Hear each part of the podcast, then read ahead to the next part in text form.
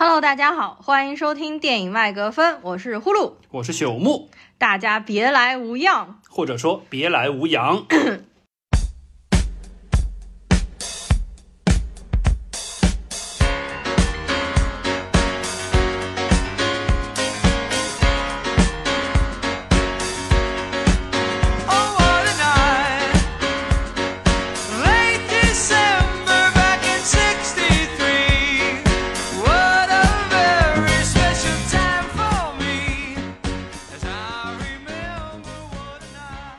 关于失踪人口回归这个事儿，我们就不提了。上一次是封城封在家里的时候，我们更新了一期。嗯，现在呢是突如其来的大解禁，大家又缩在家里等着自己什么时候中招、什么时候阳的这么一个状态，我们又来更新一期。对，就是从一个极端到另外一个极端。今年我觉得真的是令人厌恶的一年，被人戏耍的一年，真的极大的消耗了我的意志和精神力量，颠覆了我平时看电影的。方式以及内容，我就全部都完全颠覆掉了。所以呼噜的言外之意就是，我们更新的如此的频繁，也是情有可原，也是情理之中。对，然后我不知道，呃，还有多少还会继续听我们节目的听友，也不知道大家这段时间还过得好不好，身体健不健康？因为我知道我群其实还是会经常看的，虽然我不太说话嘛，我其实也看到有一些群友。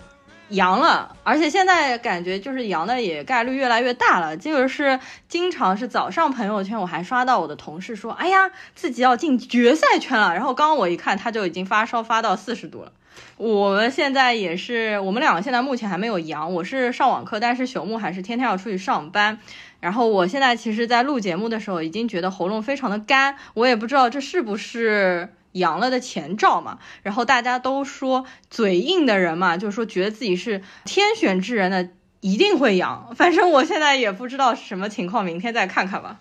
行，反正这怎么说呢？就是这个这次阳的概率，或者说有症状的，明显比我们预想的要多。感觉朋友圈里已经没有那些所谓的无症状感染者了，全都是出现了症状的。但是呢，就是说在这个阳的状态之下呢。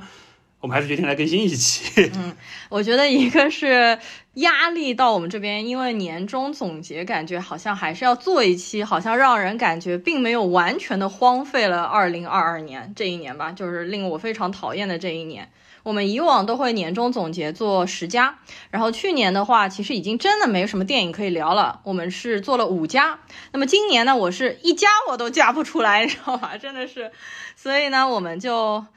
啊，随便聊聊。我觉得我们这期节目呢，主要分成三个部分。第一个部分，其实我想聊一下我们今年实际上就人肉进到电影院，一共看了的。电影是哪些？屈指可数的那几部电影，我们稍微再稍微聊一下，串一遍，然后给大家也回顾一下，然后大家可以想一想，今年你们自己亲身进电影院看过几部电影？然后我再想聊一下这段时间我的这个观影上的一些改变啊之类的东西。可以说是已经不是一百八十度了，已经是就是。整整三百六十度绕了一大圈，总算现在又有进电影院的机会，再看一些欧美的正儿八经的电影。对，呼噜当中看了很多奇奇怪怪的，那也之前从未涉猎过的影视环节。比如说中国的历史啊，我最近对。三国啊特别特别感兴趣。我觉得如果是群友或者是有我豆瓣关注我的，肯定都知道。然后呢，呃，第二部分我们主要是想来聊一下《阿凡达二》。嗯，对，因为这个 还是非常的热门，我们。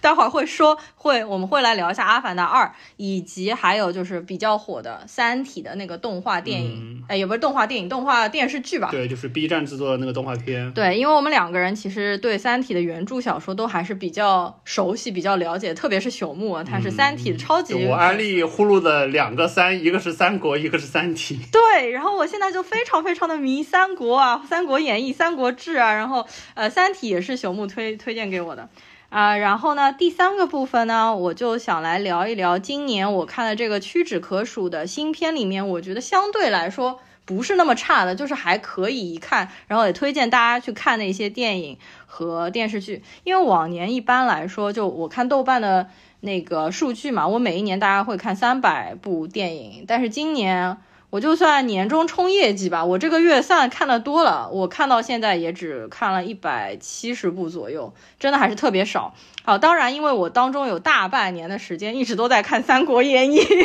你把看三国那些时间换算成电影，至少有一百部电影的时间。因为《三国演义》，我看的是老三国嘛，一共八十四集，我现在目前已经看了四遍了，就是反复反复的看，我真的觉得是可能排上我国产剧的巅峰吧，榜首吧。我真的觉得，不管是从各方面演技啊、服化道啊，包括当时这么简陋的环境下拍摄，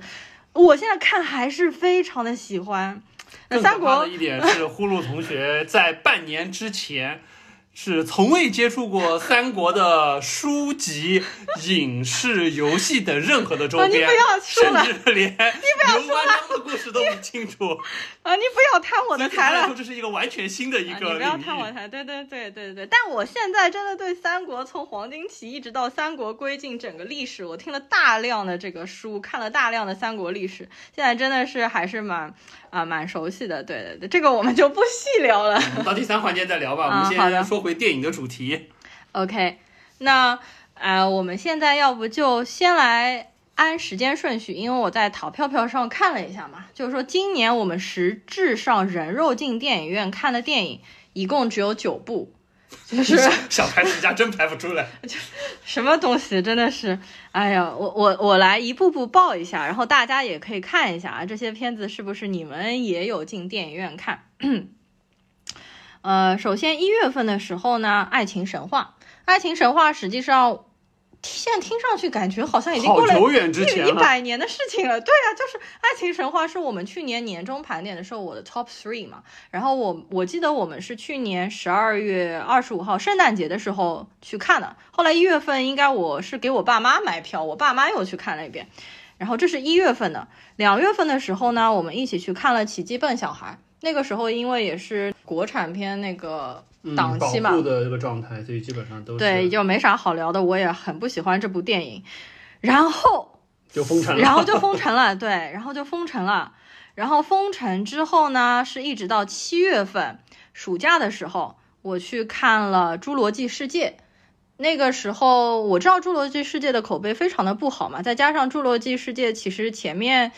第一部、第二部，我个人感觉也是比较一般，但是因为实在是封城封太久了，那我还是很想再重新感受一下电影院的那种魅力。我记得我去看的时候，整个电影院也是几乎一个人都没有，可能就零星几个小猫小狗几个吧。然后《侏罗纪世界》看完了之后，我的评价也是非常的非常的不好，三 D 效果超级超级差，不知道在看什么，只有字幕是三 D 的。OK，然后。七月份就看了这么一部，八月份应该是八月份到暑假快结束的时候，我去看了一部电影，是《七六零号犯人》。我为什么会去看呢？是因为它是。就是 Benedict Cumberbatch，就 B C 我非常喜欢的嘛，就是那个卷福，他主演，呃，但不是他，其实也不是主演了。实际上我去真正看了这部片子之后，发现他实际上演的是一个男配角，但是呢，那海报上的人长得非常像 B C，我就以为他是男主角，然后就去看了。其实整个电影院人也是相对来说比较少的。这部片子呢，讲的是。就关塔那摩的一个囚犯的故事，然后呢，因为前段时间我还听了波米讲了很多的一些音频啊等等，然后就波米讨论了一下我们现在国内的这个电影局势，他就说为什么说七六零号犯人会被引入我们国内？因为呢，整部电影其实是对美国政府的一个批判，就美国人、美国公民也是没有自由的。然后我觉得他说的真的很有道理，因为我当时在电影院看的时候，我也想到了这个问题。然后出来的时候，我走在电影院外面，我就听到了外面，呃，有两个年轻的情侣走在我的旁边。那个女生就说啊，原来美国人也这么没有人权，也也这么没有自由吗？对，宣传的作用是的。为什么这部片子会引进？就真的挺奇怪，在这样一个时刻上面，突然引进了一个好像在国外也没有引起任何波澜的这样的一部电影，就是属于白左提供给我们的政治武器，正好可以在国内上映一下啊。然后，而且这部片子实际上看完了之后，我才知道它其实是进行了删节的。好，这就是八月份看的唯一一部片子。好，然后就到九月份了，九月份算是比较丰满的，进电影院进了三次。首先，先去看的是《引入尘烟》啊，那部片子还是不错的，属于意料之外的，还不错。对，但是这部片子很神奇的是，现在不让聊了，所以说我不知道，很神奇，所以我我现在不知道这部片子，我们到时聊到到时候肯定要让我们删掉的。所以就先不说了吧。然后接下来的话是一部粤语电影，叫《还是觉得你最好》。这部片子我还是个人挺喜欢的，你觉得嗯、这部片？子怎么讲呢？就是一个剧本上，实际上你有说有太多的这个也新意或者说是亮点也倒没有，但是因为全程是粤语，所以说听的感觉还不错，再加上找回了一点老的港片的这种感觉，对就有一种。就属于 大家不断的在找当年这个黄金时代的这些比较美好的这种影院的感觉，是这个片子至少有带给到我们，虽然剧情还是有一点俗套。但是看的还是很欢乐，而且那段时间正好我其实在家大量的看，就是说 TVB、ATV 的一些港剧，然后那段时间我的粤语水平就突飞猛进，然后我去看这部电影的时候感感觉粤语非常非常的亲切就已经，到了不用字幕都能完全听懂的状态。对，几乎就是这样。然后看这部电影的时候。还是看两次，我们也不是说看两次吧。我们第一次去看的时候，因为我们没有四十八小时的核酸而被拒绝在门外。因为那个时候是大家说就是只要七十二小时核酸就行了，然后我们就去看了。结果到了电影院门口，把我们拦住说今天就上面刚刚发酵严查，对，那段时间因为突然疫情又严重了一点，所以说就呃不算朝令夕改，只能说是就是临时出规定，嗯对然后所有的就他们就都被迫于受这个，他们门口特意安排了一个人 专门负责退票，对因为有太多的人像我们这种情况，对，然后你现在又会觉得这个事情真的是非常的荒唐。我们现在又到另一个极端了，就是你现在不管到哪儿，核酸你也没有办法真的是叫非必要不核酸，对，真的是。然后后来我们是打个隔了十几天，然后可能他又放开七十二小时核酸，然后我们就又去看了一遍。九月份月底的时候，我们又去看了一部国产动画片，就是《杨戬》，你还记得吗？我感觉呃都隔了好久。我我依稀 剧情已经记不太清楚了，但是就是杨戬的那个造型我还记得，就感觉让我非常格格不入的一个。虽然可能对于部分观众来说比较讨喜，但是实际上感觉和我们心目当中杨戬完全不沾边的 这么一个形象的。呃，反正我不是特别喜欢。然后，当然整个视效是真的做的特别的好，我觉得对，真的是好像非常眼花缭乱，或者或者说我已经蛮震惊于中国的动画水平现在已经达到了这个高度。但是总体来说，这部片子剧情或者内容上面，我觉得是没有什么太多的新意的。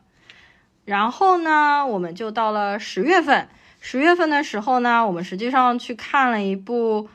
据说和《摩加迪沙》非常像那个撤侨的那部片子，嗯就是包装成一个剧情片的，实际上也是一个主旋律电影《万里归途》。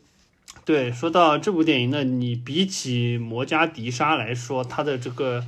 剧情设置的合理性，以及就是说这个紧张环节的塑造上来说，那还是差远了。它的剧情还是有点割裂了。我觉得可能还是塞入了太多主旋律想要表达的东西，或者说受限于有一些东西必须表达的比较隐晦，就会有很多脱节的地方，导致整个剧情看上去实际上是蛮散的。嗯，虽然张译的演技是在线的，但是这一类角色，说实话我们也看的足够多了，是属于张译越脏越惨越能体现出来演技这种状态，所以说实际上就没有太多让我们感觉有新的东西，或者说是比较值得就是说关注的东西。这也是为什么我们实际上当时看完了之后，最终也没有聊。呃，这部片子到最后那个有一个剧情，我实在是觉得非常的无语，到现在我还印象很深刻，就是张译和那个雇佣兵两个人玩那个俄罗斯赌对，这是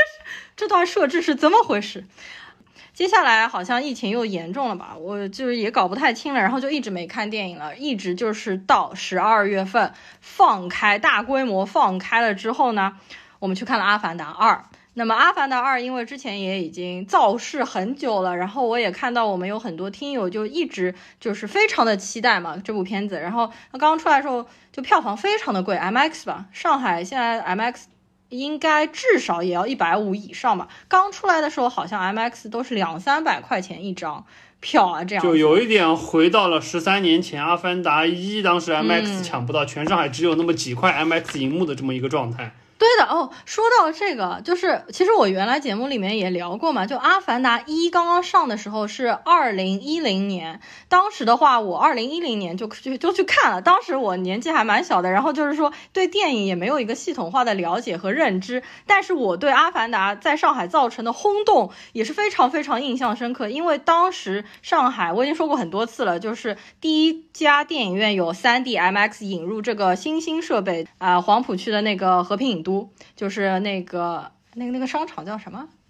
来福士。哦，来福士的那个和平影都嘛，然后当时一票难求，黄牛票应该也是在二零一零年就炒到了二百五十块钱以上。我没有去看那个黄牛场，那个排队的人都已经排过整个街角了。对对对，你当年有去看吗？我当年也没看，哪看得起啊？那你是我是买正常价格票看，你是后来什么时候去看的呢？我是之后再补的，我当年应该根本就没看啊。那你那个后来补的时候感觉怎么样？因为我和你前两年重映的时候把《阿凡达一》又去看了一遍 IMAX，你觉得怎么样？怎么讲呢？就是说画面依然还是好的，因为它是真正的严格意义上的三 D，而不是说后期我们就坑了我们十年的这种伪三 D 的这种电影，画面效果是好的。对。但是剧本依然是烂的。它是我看过最三 D 的三 D 电影，就真的是摘下眼镜或戴上眼镜，你的这个亮度感觉是一样的。而且你这个三 D 不单单是只有字幕三 D，是整个画面的三 D 效果都是做的非常非常的好的。但是其实就我个人而言，呃，我对《阿凡达二》的期待值并没有说特别的高，因为《阿凡达一》我应该至少看过三遍，有两遍是在电影院看的。实际上我个人吧，就对于这个剧情。也就也就那样吧，所以说对二吧，我的期待也不是说特别特别的高。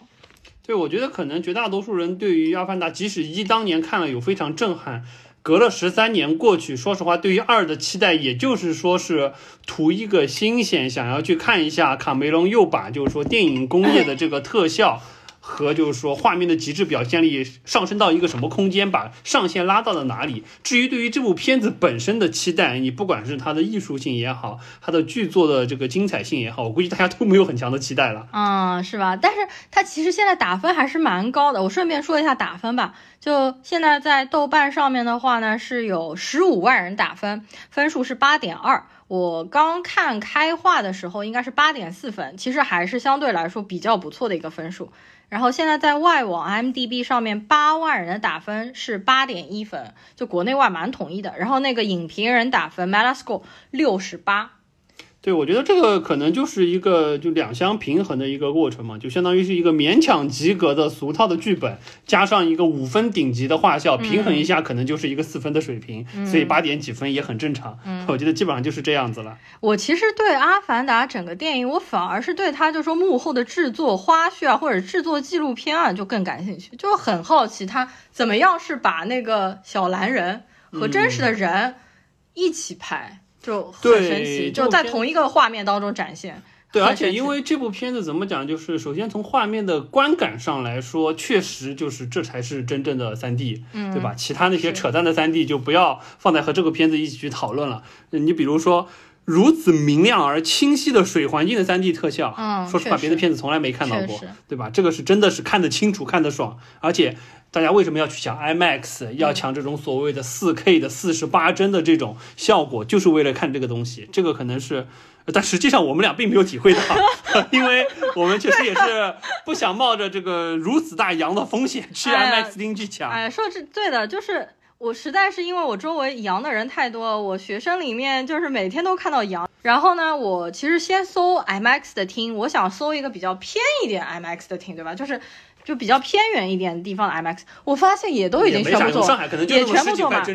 然后完了之后呢，我就找那个普通厂的 IMAX，呃，三 D 三 D 厅，发现也都坐满。然后我们就找了一个相对更破一点的商场里面的一个比较老旧，我们好多年没去的电影院。然后那个真的蛮神奇的，我们看的是七点钟那场，七点钟那场我买票的时候全场没有一个人。然后我和朽木两个人进去了之后，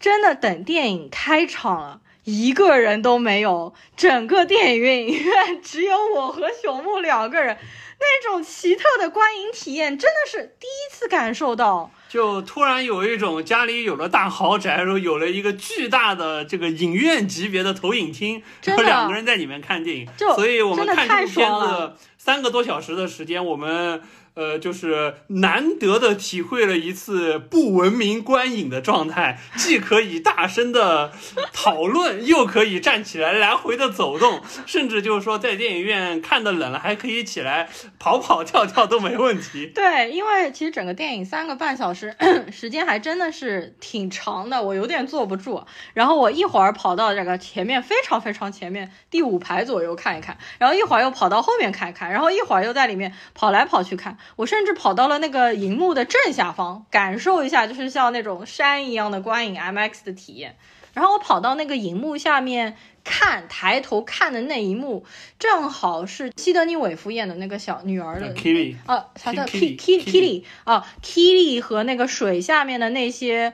水藻啊交融在一起，然后她突然之间痉挛了那一段，然后整个人发光。那一段，然后我看了吓死了，你知道吗？而且因为整个电影院只有我和朽木两个人，周围全部都是黑的环境，突然感觉有一阵恐惧，然后我又回到了后面的椅子。那这一次观影体验是我有史以来最奇特的一次观影体验，因为我之前说的再多次包场，实际上都不是真正的包场，都有零星几个人，只有这一次是真正体验到了两个人包一个电影院的那种感受，就是你。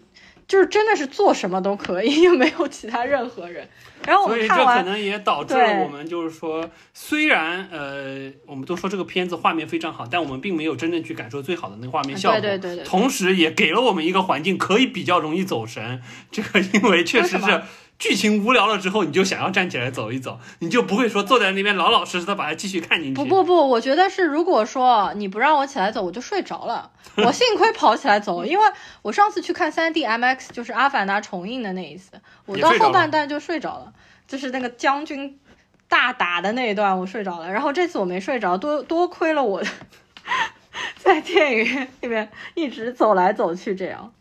对，然后刚才从那个画面特效岔出去，说到我们这个奇特的观影体验，呃，但是不管怎么说，虽然我没有去 IMAX 厅看，但是确实感受得到这部片子可以预见到在未来五年，甚至可能未来十年之内，能不能有这么好的、这么顶级规格的 3D 视效的制作，我觉得可能也不太容易了，因为确实也可能只有卡梅隆去玩这一套，对对对，是他真的是属于就是在给自己的这个艺术理念在造梦。呃，大家一直说很有很多片子是属于打着造梦的这个幌子在捞钱，他是倒过来，他是属于打着捞钱的幌子在给自己造梦。对，因为你想想，十三年期间。他自己玩了很多东西，什么自己一个人驾着船潜到马里亚纳海沟底下去，这种就属于他把他想要做的这种这关于深海的、关于海洋这些东西全部融入到这部片子当中，基本上是不设上限的这个成本和时间来给他做这部片子。他把很多东西玩爽了，他真正留给电影工业的实际上是一个顶格顶级的制作水准。我觉得之后可能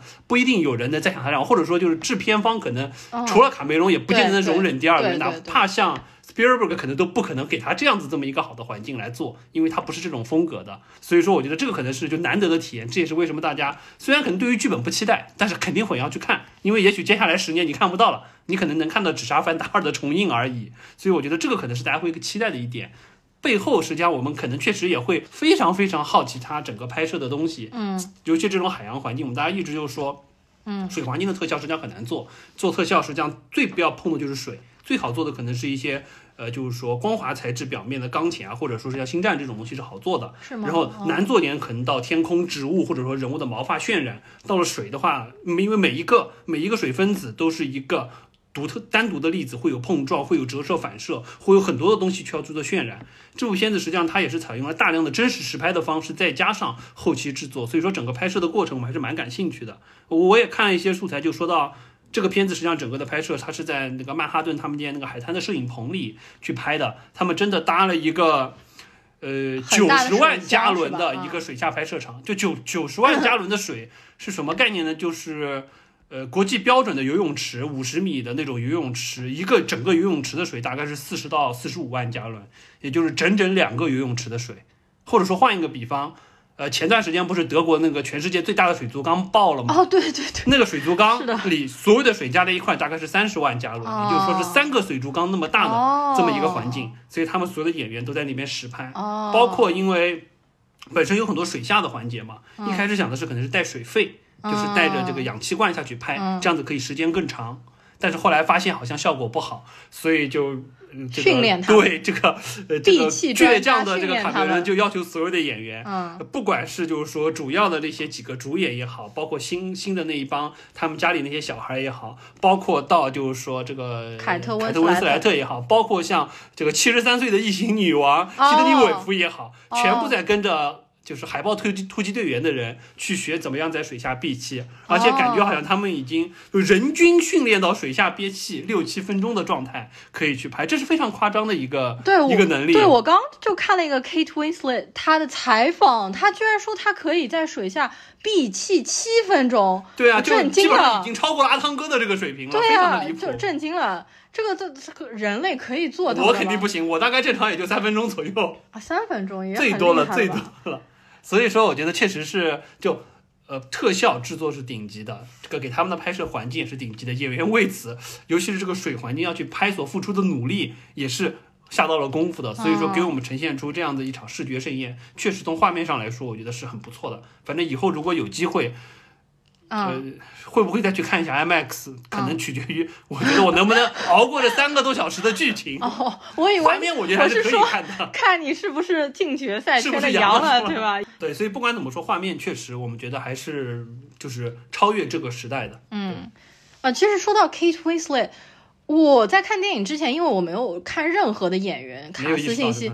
我完全不知道凯特温斯莱特在里面演，然后我知道了之后，我也不知道她演谁。然后我看了嘛，是那个大祭司女祭司嘛就是是怀孕，不是好像就是她，嗯就怀孕的那个嘛。然后因为我看电影的过程当中，我以为就是那一群那个叫什么族，他们对，就是海海海族，感觉是海沟族 好吧，就看他们的外形，其实给我感觉非常像黑人。偏黑人一点。对，然后我感觉很像迪士尼那个黑人版的小美人鱼的那个造型，所以我有一点，我开始以为是黑人演员来演的。包括那个大祭司，因为眼间距比较宽对对嘛，所以对，就是可以说的吗？就就觉得像是有一个黑人演员和他有一点像，我觉得对啊就就就潜潜移默化，我们觉得是个黑人，没想到是对啊他，对。然后反正我也看了卡梅隆的有一些采访，就是说他觉得这部电影他是肯定回不了本的。不见得，我觉得呃，他自己说的。然后呢，他反正就是呃，我们现在票房，国内票房确实不太好嘛。你看这么高的票价，其实现在只有四点几亿的人民币，预测可能十亿也就只能说到不了吧。他没算好我们这个放开的这个哎呦，这个意我们真的是。对，谁知道会这样呢？但北美票房好像还行，哦所以我觉得回本大概率上应该是 OK 的。反正卡梅隆的计划是还要拍三四五，对三四他五还是三四五六三啊？四五，他反正就是这这这这这十三年，他憋了憋了一个五部曲的这个节奏出来。我都震惊了。然后我算了一下，这样每一年大家隔个十几年，嗯，以后就真的是属于那种爷爷，你当年追的这个这个电影五部曲终于要完结了。等到他上五的时候，我们都六十多岁了，你知道吗？卡梅隆都快做古了，我的天呐，真的是。但是按照现在他的拍摄计划的话，可能会快一点。哦但是是？但是就是属于这个每一步能不能顺产就不一定了。嗯，呃，行，画面我们就说到这儿吧。反正就是说，看过的人都知道，这个没看过的人也可以预想得到它的画面的精彩程度。就是说，从呃观影的体验来说，还是值得去电影院看一下的。对呃，你们如果不怕阳，如果有条件，如果抢得到、呃 IMAX 肯定是最好的选择。我们以后会不会再去补一下这个画面？这个到时候看情况了。对对对，是的，是的。对，然后呢，说回画面，实际上这个五分的画面说完了，可能就要吐槽一下这个五三分的剧本。满满分的画面，对，对，就是五星的这个画面说完了，可能就要说一下这个勉强及格的三星的剧本。嗯这个剧本确实感觉就是，你不能说稀烂，嗯只能说是无比的老套，没有任何的意外，完完全全就是属于，就卡梅隆想好我要拍哪些东西，然后。找了编剧，把他把这些东西按照非常传统的好莱坞成熟的这个剧本模式，We Are Family 的这个模式，Teenage 的这个剧情设置，把它串了起来，仅此而已。当中还有很多不合理的地方，或者说是作为这个第二部，实际上从剧作的承接上没有做好的地方，这个都可能都没有办法一个个去吐槽了特别多，只能说就看下来了之后你。会被这个剧情所拖累，这是为什么呼噜一直要走来走去，这么好的画面都看不下去，对的。一直要来回奔跑，而且确实画面凭良心说也会有审美疲劳，这个可能看了半个小时、一个小时之后，也会有一点麻木。虽然你会不断的有一些新的震撼的出来，比如说那个图坤出来的时候，图坤出来的。时候，确实蛮震撼的。但是说实话，也是就我们毕竟是开过眼界的人了，不像当年《阿凡达一》刚出来的时候，说居然电影可以这样拍。这个可能唯一的区别就在于这部片子沉浸感可能会强一点，嗯，因为这次大家实打实的是戴着眼镜、戴着口罩的这种感觉，就有一种在潜水，至少从我的感觉，哦有一种像在潜水的这种哦状态，全黑的环境之下，然后完了之后你全副武装的哦。这个状态去看，尤其是水下的一些场景的时候，哦。和潜水的状态有一点点像了。如果说你戴一个 N95 的口罩，可能感觉更明显一点，哦我戴 N95 窒息感可能会更强。对，这个可能是就是说稍微好一点，但是剧本确实是不断的在拖累我们，或者说不断的要让你去安慰自己，说哎呀，这个剧本就这样了，就这样了，就这样了，是这样的一个状态。所以说，我觉得这个可能是确实会拖后腿，而且明显拖后腿的。第一部，说实话，剧本。感觉没有拖那么强的后腿，因为那个时候第一画面的震撼感更强，啊，这个剧情也很第。二个是那个时候，至少我们俩没有那么多的观影经验，是的，没有那么的 sophisticated，不会那么的去、去评判这个剧本。现在看来就会觉得这个剧本，不管是我们刚才说到这个家庭主题的，就感觉突然格局变小了，小了很多，再加上人物的设定非常非常的扁平。这个一个是上一代的主角，所有的人物光环全部在退化。对的，本来 Jake 奇 Sully 实际上是一个救世对，主，是的，现在就活生生的活成一个老白男的人物设定，变成了一个就他一直在抵抗的这么一个典型的父权角色的这么一个状态，再加上家里的几个小孩儿，说实话都很扁平的设定，老大一看就是属于那种乖乖的跟着，就是说父亲的这个 yes sir 的这种状态对就是往前 Big 去走的 Brother 样子那种剧有牺牲掉，老二就是一个叛逆的 teenager，所有东西都可以预测得到，所以说这个就没有什么特别有意思的。就是说，其实你看这个设定都已经设定在。不是在太阳系了，是吗？就另外一个星球的一个鱼人的种族，但它里面所有的家庭关系和我们地球人一模一样，包括美式霸凌都在他们星球上对，还一模一样。对，就到了新的种族那边了之后，两边的 teenager 了之间那种校园的这种人物的之间的这种冲突感一模一样，真的，一模一样。就我，所以我觉得就是非常成熟的好莱坞的剧本套路，嗯完完全全套用在了这么宏大的一个。架构背景上，而且按照卡梅隆的想法，他的五部曲实际上是要打造一个就可能像类似沙丘级别的哦全新的科幻世界出来。哦但是你把就是这部的主旨格局拉得这么小，我是真的没想到。我觉得可能最大的感觉是什么？就是属于，因为他这部片子实际上就稍微扯出去一点说，嗯它因为是一个五部曲的构建，所以说和以往的就是那些三部曲的电影不一样的在于，因为三部曲基本上第一部起，第二部承上启下要沉要转。最后一步合这种模式的话，实际上第二部往往是容易就做得好的话是非常精彩。当然做得不好是倒浆糊。那这部片子实际上卡就卡在它可能按照五部曲的构建，实际上二和三合在一起能完成三部曲当中二这个过程，叫承上启下，把起承转合的部分。核心的亮点、世界观打开，包括可能第一部开的那个头，给你一下子把格局全部铺开。但是他这部只拍了二，他可能不管是因为他提交的剧本，可能比如说原来六个小时被删到三个小时也好，或者说他把更多的东西放到了第三部，会导致这部片子我们感觉是一个半成品，或者说是这个故事就讲的。没有展开，只是画卷刚刚把这个丝绸带拉开，并没有来得及把这个画卷展开，这种感觉，所以说看的就非常的难受。只能说是在这部片子当中，卡梅隆自己玩嗨了，把他在可能下到马里亚纳海沟的一万多米深度的地方看到的那些海洋奇观的东西，通过建模做了一些可能就是属于他内内心中应该展现出来的这种奇异的生物，并且他把拍水的这个技术和拍摄的工业的这个水平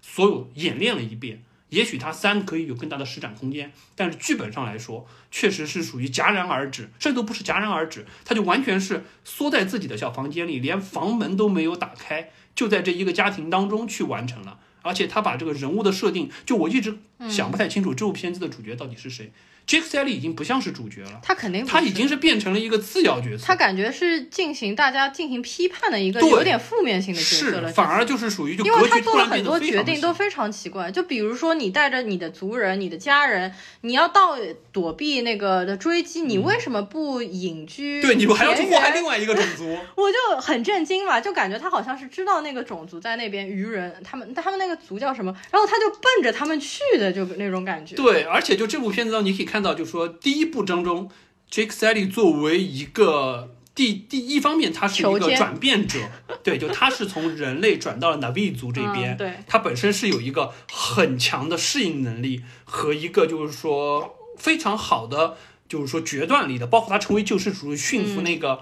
啊，飞在天上那个很大的很大的像一个霸龙一样的啊那个那个那个那个那个怪兽对，也是非常强的。但是到了这一步，你会发现他的适应能力和学习能力极度的下降。学水下之道的时候，实际上他一直是不如他的几个小孩的。对，包括实际上他在很多核心事情的决策上，也变成就我刚刚说的一个老白男的这种非常落后的这个政治决策。就是变成了一个爹味很强的对，那种所以说这个实际上就就很。奇怪。那他五个小孩当中，说实话，可能相对而言，就说人物塑造稍微丰满，或者说稍微有一点弧光的，反而还是个 Spider。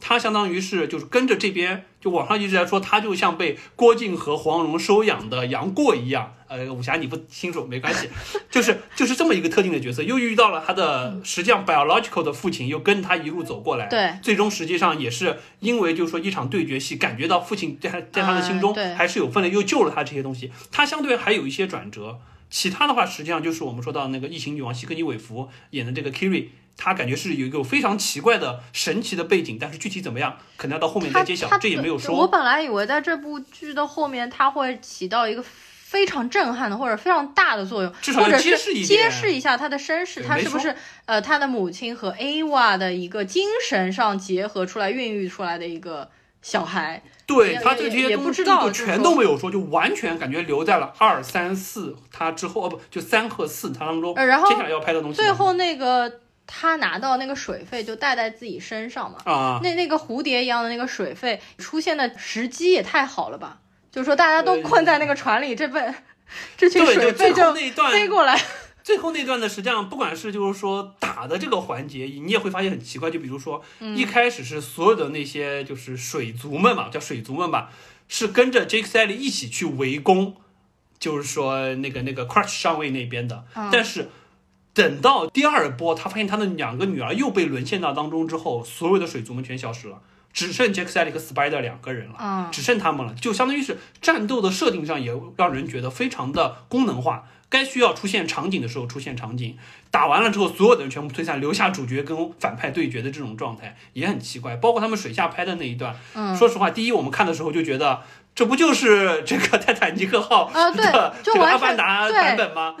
完完全全就是，哎，所有的场景非常熟悉，包括困在水下没有空气的这个状态，而且关键是他们辛辛苦苦学了这么久的水之道，最后还是要弄得像。human being 一样去受困于这个空气的不足，好像逃不出去，一定要水费或者要他的女儿来指引他们，这种状态就会让人觉得好像有一点错位感，和他们之前花了那么多辛苦去学的这些水之道不太一样。核心当然就实际上是说的是父母两个人没有学会，他妈实际上是一直没有去学，他一直是骑着飞龙在天上。然后他爸也是属于学的不太拎清的这种需要辅助才可以的这么一个状态，但实际上就让人把拖回到了，就就有一种很强的 deja vu 的感觉，又回到了这个泰坦尼克的最后沉船的那一段，嗯包括很多画面的感觉，船翻过来这个状态，对和当中有太多相似的地方，这个让我们觉得就有一点熟悉啊。毕竟尼卡梅隆玩那套玩太熟悉太熟悉了，对他就是想拍一个大船翻过来，然后就设了这样的一个剧情，刻意这样来拍就。我致敬我自己的这种感觉。对对对对对然后其实第二部当中有很多和第一部当中很像的画面啊，就比如说第一部里面他们去驯服那个翼龙，然后在这一部里面他们就去学怎么样去骑那个水龙，啊，就是，然后然后那个将军又去学怎么骑那个翼龙，是是是，就是其实和第一部还是有蛮多很相似的剧情。对，所以说这一部实际上就核心来说，它这个剧本上最让我我们觉得也不能说是失望，就是没看明白的，就是因为卡梅隆一直在说他是要打造一个史诗般宏大的科幻的这么一个潘多拉星球出来，嗯，包括他对于就 Navi 族的这个语言，第一部的时候也请了语言专家给他做了很多设计。哦，感觉就像是星战，或者说是像沙丘一样，是有很强的设定的。包括就是说，他对于这种，因为一第一部的时候，实际上就所有这种所谓的科幻史诗，科幻只是外表，最终实际上都是说史说诗，都是一个文学层面的东西。第一部片子实际上也很明显，大航海时代的隐喻也好，欧洲殖民者的隐喻也好，包括这个星球就像美洲大陆一样，上面就像就像印第安人一样，是很强的这种隐喻感，感觉是有是有一个更宏大的东西要说，那你到了第二部，理所当然应该把宏大的东西，你不说完全展开，至少你要揭露起它的帷幕，让大家看到你可能藏着的东西是什么。这部片子说实话完完全全没有，因为就我们对比一下其他的那些三部曲，就我们都是说，嗯，真正就是电影史上的三部曲，并且是口碑都还不错。当然，我们指的是科幻或者奇幻的。至于什么《教父》啊、《无间道》啊这一类的，我们不提。嗯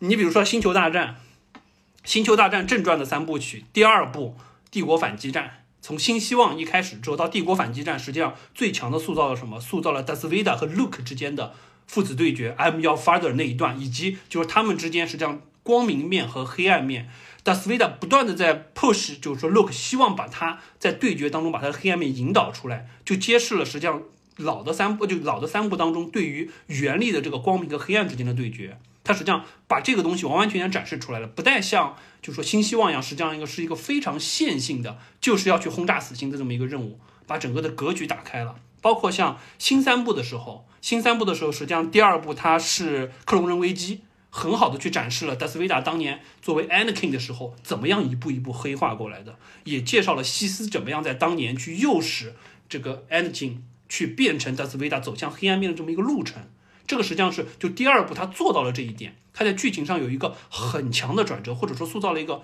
很强的冲突在这里。这个是大家会觉得为什么？就到现在还有人说《星球大战二》就第二部就老三部的第二部《帝国反击战》是所有六部甚至说所有九部当中最好的一部，大家一直会有这种感觉，这是属于就是第二部成为经典的。包括实际上《魔戒二》。双塔奇兵，我也是觉得，实际上是《魔戒》三部曲当中，我觉得是拍的最好的。啊，是吗？因为就《魔戒二》的话，因为怎么讲，就是我的感觉是，第一，它爽点足够多，不管是白袍甘道夫出现了也好，包括就是说精灵的塑造也好，包括就是人王阿拉贡的这个转变也好，实际上都有很强的这么一个就是画面的冲击感。比起第一部脏脏的这个矮人带着护戒小队这一波往前去走，第二部实际上就爽点很多，这是第一。嗯，第二个呢，就是第二部的实际上相比原著，因为 J.R. Tolkien 写的时候不是按照这样写，他只有上下两本，他并不是说按照三部曲的方式给你写的剧本，它是小说。到就是说这个改编成电影三部曲，你要做必然的切割的过程当中，它有了两个改编或者说两个加戏的部分，实际上是使第二部成为亮点的。第一个就是 Gollum 的善良的那一面的塑造，原著当中没有那么多，原著当中更多的就是。魔界不断在诱惑他，但是 Gollum 当中实际上他跟着 Frodo 的过程中有很多他去抵抗魔界诱惑的这个层面，实际上使 Gollum 这个角色更加立体化了。Smeagol 对，第二个是弗拉米尔的黑化，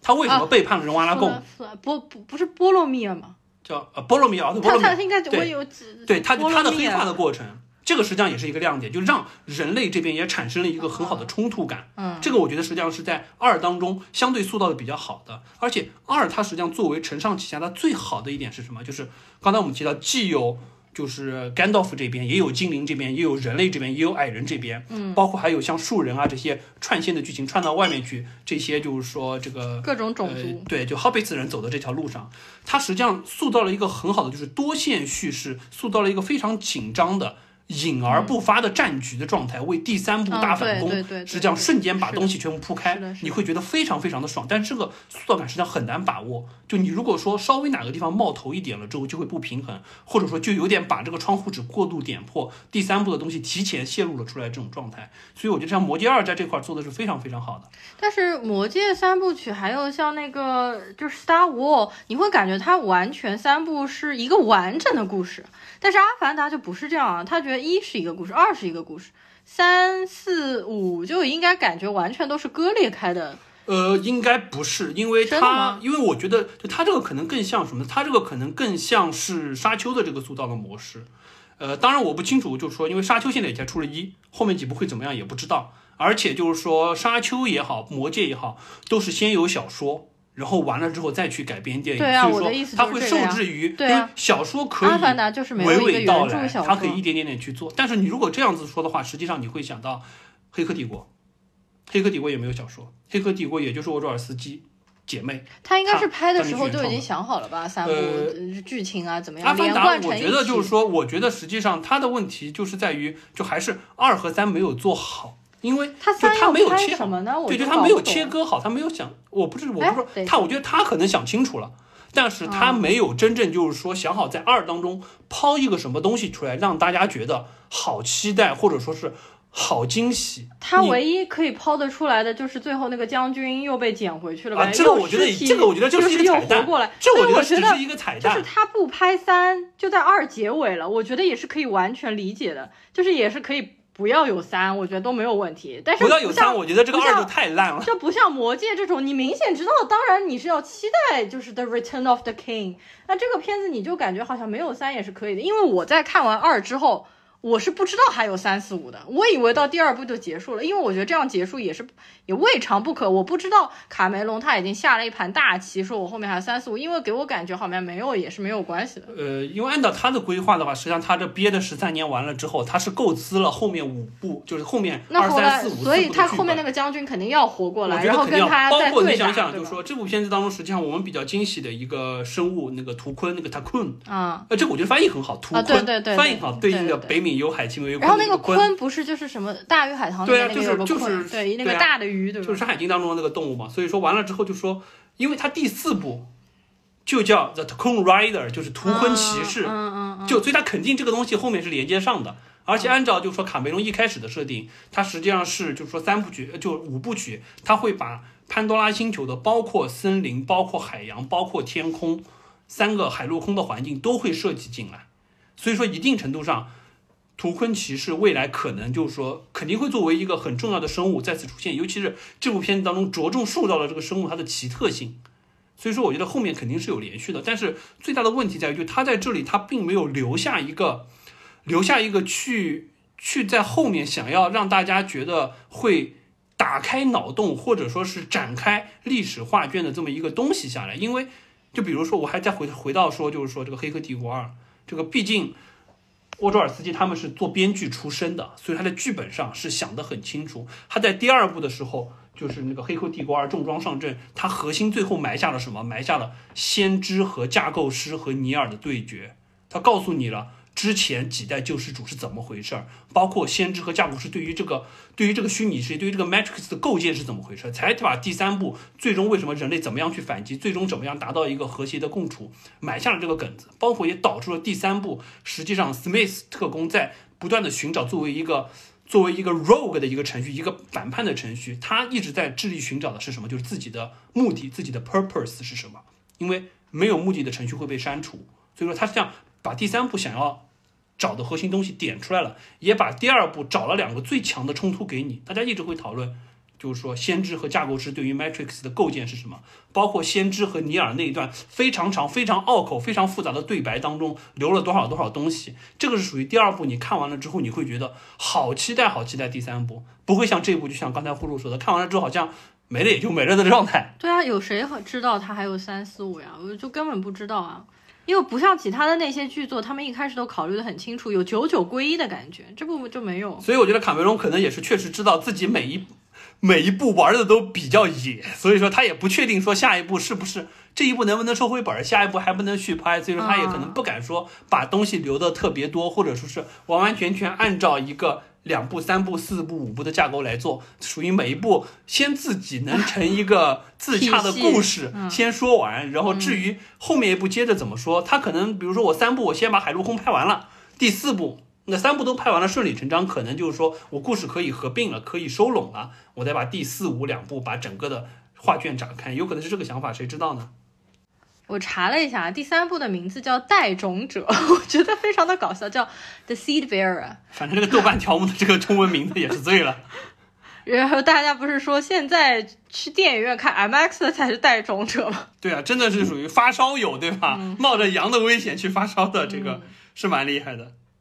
啊，说到这个发烧这个事儿，我我稍微扯两个那个，稍微扯两个。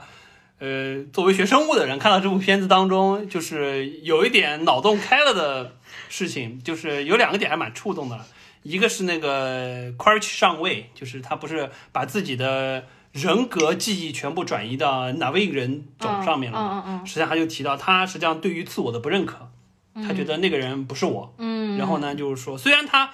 很奇怪的，就是整个部片子他执着于要复仇，要把 Jake Sully 杀了。哎，其实这点我一直很奇怪，他为什么把整个种族上的仇杀一定要转移到私人恩怨上？他为什么拼命要杀他全家？他第一部实际上也已经转成这个了。我知道，但是我就搞不懂。本来是来挖矿石的，突然变成个人恩怨。仇什么怨这么？不，我觉得可能是属于第一步，可能是他觉得你 Jake 做了逃兵，你背你成成了囚奸，你背叛了我们种族，可能是这样。但这一步，全家真的是对，就这一步就莫名其妙就变成，倒不是杀他全家，他是要把 Jake 杀了。他倒并不是说一定要把他小孩、把他老婆杀。可是他一直很卑鄙的，就是不停的绑架他的女儿。对他就是他就是属于坚定的要把 Jake 杀了。虽然他不认同之前那个是自己，也就他不是为自己报仇，但是我要把你杀了。他 这个反正很奇怪。但是这个实际上有一点，就我想到了什么，就是说，当你把人格记忆全部转移到一个新的躯体上了之后，你对于自我的认定和到底是怎么样？就像呃，就像意识上传和自我延续的这个过程。你把意识上传了之后，再 download 下来到一个新的躯体当中，你还是你吗？或者说，就像我们之前看的，比如说像那个致命魔术 Prestige 当中，通过那个奇怪的这个机器复制了一个自己，还是自己吗？你对于自我的认识到底是怎么样？包括这部片，他一直一开始也是死鸭子嘴硬，不觉得那个 Spider 是他的小孩，最终实际上还是内心还会有一些怜悯。当然，最终 Spider 也反过来救了他。对于这个东西的认定，实际上是很神奇的一个事儿。包括就是说，呃，我会联想到，因为前段时间也不断的在报，实际上不算不算前段时间，前几年就开始报了，就所谓的人类的换头手术。啊，就严格意义上不能说换头，应该说换身体了，并不是说换头了，你是你是你的头要换一个身体。对，因为可能就说可能最快实施这个手术的应该是呃中国的团队和欧洲的团队一起为一个俄罗斯的一个科学家，他是因为也是就是身体上的运动功能有问题不行了。他可能要给他换一个身体，给这个脑袋换一个身体。当然，我们统称为换头手术。实际上，不管是这种，就是从医学上来说的这么一个一个一个一个一个手术的过程也好，或者说是我们上升到就是说意识的上传、复制和就是说下载以及转移也好，都会存在一个自我的认知的问题。实际上，我还是蛮觉得，我蛮认同就是他这个设定的啦，或者说就这个质疑的啦。嗯，就是虽然我可能有着我原来的性格特征，甚至说所有的记忆。但是，你一旦到了一个新体、新的躯体之上，实际上你对于自我的认定一定会有巨大的偏差，你不会觉得原来的那个自己和你现在这个自己是一样的。这个就像，呃，往浅了说，就像克隆一个宠物一样，肯定是不一样的。往深了说，实际上意识的这个事儿，或者说对于自我认定这个事儿，不单单是局限在你的记忆，或者说是你的一个，嗯，一个大脑这么一个中枢神经系统，实际上还有很多是外周的神经系统。就比如说，举个最简单的例子。你所有的就是说，除了大脑之外，其他的外周的神经系统，不完完全全是把记忆封存在大脑当中这些神经元当中。就比如说你的听觉、你的嗅觉、你的味觉，你的味觉在你的每一个味蕾上，它都会有根据，比如说儿时的味道，你熟悉的妈妈的味道，这些味道不单单是你脑子当中的神经元放电形成的，更多的实际上是你脑子当中的神经元和你的味蕾上的那些神经元产生了一个经年累月的一个彼此熟悉的一个连接。会给你导致的这么一个感觉熟悉的味道，这个东西科学上现在很难去描述，但是它一定不是由单一的大脑完成的。包括比如说你身体上哪个地方痛，一个长期的慢性疼痛，或者说是一个对于自己身体的熟悉的感觉，这个不是说你脑子换了一个身体就可以的。所以说，我觉得这个强烈的质疑肯定会有。这个是我当时看那点，突然就想到，确实这个。换头也好，换身体也好，意识上传下载也好，一定都会说，我是不是还原来的这个自我？肯定会有很强的否定。而且我相信，相当于是对于这个 Courage 上位来说，他相当于是重启开机了这么一个状态。他一定不愿意说我是之前的这么一个状态，他更愿意承认说，我现在就是这么一个南非种族的这么一个个体。只是说，可能我带有一些原来的一些，相当于是一些影子，或者说就像上辈子的记忆一样。我对 Spider 这个小孩还是感觉 biological 上会有亲近，或者说是我对于这个 Jake 我有一个很强的憎恨，有这种感觉。我觉得这个是可能蛮有意思的一点。哦，最近有两部片的，一个是《上载新生》，还有一个是《万神殿》，好像讨论的都是人死后，然后把记忆储存到电脑里面，然后就像 U 盘一样。因为我其实是听黑水公园艾文他们聊的嘛，金金花院长，我听了蛮多他们聊的，就说好像在那些剧里面，那个人还是那个人，只不过没有肉体。这些年确实你就会发现，因为可能是就是说人工智能这一块研究的比较火热嘛，大家对于人类的意识、人类的自我以及就是所谓自我意识的产生也好，这些东西会会就是说从科学界慢慢到哲学界讨论的越来越多，所以你发现影视剧当中这个东西也越来越多了，反而是真正就是说像。上个世纪六七十年代，就是说所谓那种大家把把把视野着眼向星辰大海的东西越来越少了，包括这部片子也从第一部的星辰大海转回到了。《速度与激情》的这个感觉，嗯，到了这个家庭的这个状态，所以说我觉得这个可能是就这些年电影主旨的一个转变。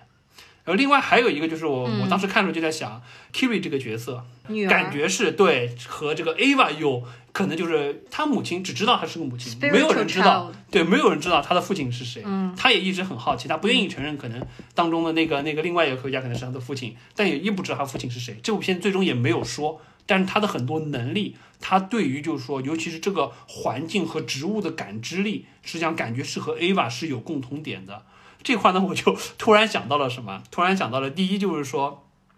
它怎么来的？自然界有这种东西叫孤雌生殖，嗯，这个是在很多呃高等动物上没有，绝大多数可能是就是两栖类或者爬行类的动物上会出现的。呃，它相当于就是说单独的雌性个体通过，就你可以理解为人的 X 加 X 染色体。好像有蜥蜴还是什么蜥蜴或者说是一些可以这样爬行类动物是有的，嗯在一些极端的环境之下哦，蛇好像而且就是说，呃，就孤雌生殖有几种类型，一种类型是属于特定环境之下，比如说确实是找不到配偶，或者说是就是说环境比较恶劣。有性生殖这件事儿，好处是能给人带来一个很好的基因遗传和突变的这么一个状态，但是有性生殖是非常消耗能量的一个事儿。第一，你就产生这个生殖细胞和生殖细胞的结合，整个的过程是复杂的。第二，求偶的过程极大的消耗了动物的能量。你想想，每天除了吃的东西，你求偶的一个过程，不管是雄性也好，雌性也好，需要花多少的力量？这个实际上对于就是说在恶劣环境当中生长的动物来说是非常不友好的。所以说，有些动物它会在特定情况下、恶劣的环境下才有孤雌生殖，老娘不要男人了。嗯还有一种情况呢，就是属于有一些动物它是属于长期的，会定定期的进行孤雌生殖的，也会有。但反正生物学上是可能的。那么无非就是说，在这部片子当中，可能也是 Ava 通过就是说潘多拉星球的一些特殊的能量，或者说是特殊的生态学的影响，嗯影响到了这个这个这个女的植物学家，导致她完成了孤雌生殖。包括她生出来的实际上是一个像，就是就虽然长相是完全人类的长相，但是是蓝色皮肤的，是拥有纳维族人特性的这么一个一个小孩儿。哎，所以说孤雌生殖生出来的是完全和自己基因一模一样的一个克隆体呢，还是说是有不同的那种？呃，实际上几乎是一样，因为它所有的基因性全部来自于你。所以怪不得他还是对，找就只是说他需要两西德尼韦弗来演了，对对对脸还是一模一样西德尼韦弗的脸，就是年轻一点而已啊。对，所以说我觉得这个是蛮有意思，就是怎么来的。对他没有解释对吧？这部片子没有解释，应该完全没有说。之后肯定会说了。我觉得，因为哦这部片当中已经有太多的人在问这个，就剧中的人在问这个事儿，啊，对呀、所以说我觉得肯定会说，我以为会因为解谜的呢 Spider 揭晓了，他没有揭晓，嗯，回过头来肯定会去问。那么就说这个可能是之后要埋的一个梗，但是我就想到了孤雌生殖这个事儿，我觉得可以哦可以扯出来说一说。哦你这么说好像是蛮有道理的。另外就是关于它就是控制这些植物啊这些事情，我觉得实际上也是蛮蛮合理的一个事儿了。嗯因为就是你从这个潘多拉的设定上来说，实际上这些哪位族人是可以和那些动物们通过就是那个神经连接的这种方式，对对对不对对，不管是对对对，就是说飞天的也好，入海的也好，都会有一根辫子连接。包括像小空，如果说足够信任你的，也会张开大嘴，让你和他体内的那根神经辫子连接去共享记忆等等。是的，植物之前实际上是没有提到过的，但是原则上从生物学的角度来说，按照我们地球上的生物学知识，呃，比如说像我们也知道，像猪笼草啊、捕蝇草啊、含羞草啊这些，对于外界的刺激也是会有反应的。这实际上背后也是生物电，也是因为生物电的传导导致的。所以说，可能只是说对于植物的，就是说控制也好，生物电的感触和诱发也好，要比和动物来说难得多。而且它也没有一个可能，相当于是和你，相当于是你可能用的不是一套系统，哦，你用的可能是 Windows，植物用的是安卓或者是 iOS 系统，可能不兼容，所以说哪位族人没有办法和植物进行交流。但是好巧不巧，这个 Kiwi 是 Ava 的这个后代也好，哦或者说是融合体也好，它天生带有了这种，相当于是因为 Ava 这边是一个很神奇的东西，它是相当于第一个是感觉有点像是。像是一个星魂，是一个这个星球的活体的意识存在和灵魂的存在。包括你可以看到，Jake 他们家老老大死了之后，相当于是水葬了之后，也是被那些像海草一样的包裹了之后，最终实际上是回到了纳维族的主体。所以他们最终实际上去和对的，海里的那个 Ava 去结合的时候，是可以相当于说共享到那一部已经回归了母体的记忆，可以继续看到他的小孩这个状态。所以说，实际上就是因为第五部实际上会提到，就这部片这个对第五部实际上会提到 Ava，第五部的片名就有 Ava，、啊，是吗所以？说最终实际上肯定会揭晓 Ava 到底是怎么回事儿。所以说，我觉得这个可能就相当于是埋的这个梗就在这里。Ava 作为这个星体，最终怎么样通过揭露出来，肯定是通过这个小女孩未来她对于自我的认知以她身世的揭秘，把 Ava 揭秘出来。包括第四部为什么片名当中会有 Takun，说明肯定之后这个也会成为一个非常重要的一个角色，可能就像沙丘当中的沙虫一样。沙虫实际上就是这个星球赖以存在的一个核心的生态系统的核心，嗯，所以我觉得这个可能会有。反正就我就看到就这两个，我就作为一个学生物的人，我就联想到了一些东西，以及这个名字或者说这个背景和之后可能相关的东西，我拿出来稍微掰扯一点。哦，我觉得你对他女儿的这段解读说的非常有道理。呃，肯定会是这样子，但是很可惜的就是这部当中埋的太深了，也不给我们露一点，嗯这个就蛮可惜的了，就导致让我们觉得这个剧本就乏善可陈。好，那我们就幺八饭呢就扯到这吧，不知不觉扯了蛮多的。对我本来以为我们就稍微讲两句，没想到生物学家朽木他又在后期发力了。好，那我们就聊完了这个已经没有了星辰大海的阿凡达，我们就转到聊聊我们刚才提到的另外一个影视作品，就是在 B 站上现在放的这个《三体》的动画短剧吧。Ooga chaka, ooga ooga ooga chaka, ooga ooga ooga chaka, ooga ooga ooga chaka, ooga ooga I can't stop this feeling ooga ooga deep inside of me. Chaka, ooga ooga Girl, you just don't realize what you do to me ooga ooga ooga chaka, when you hold me in your arms so tight. You let me know everything's alright.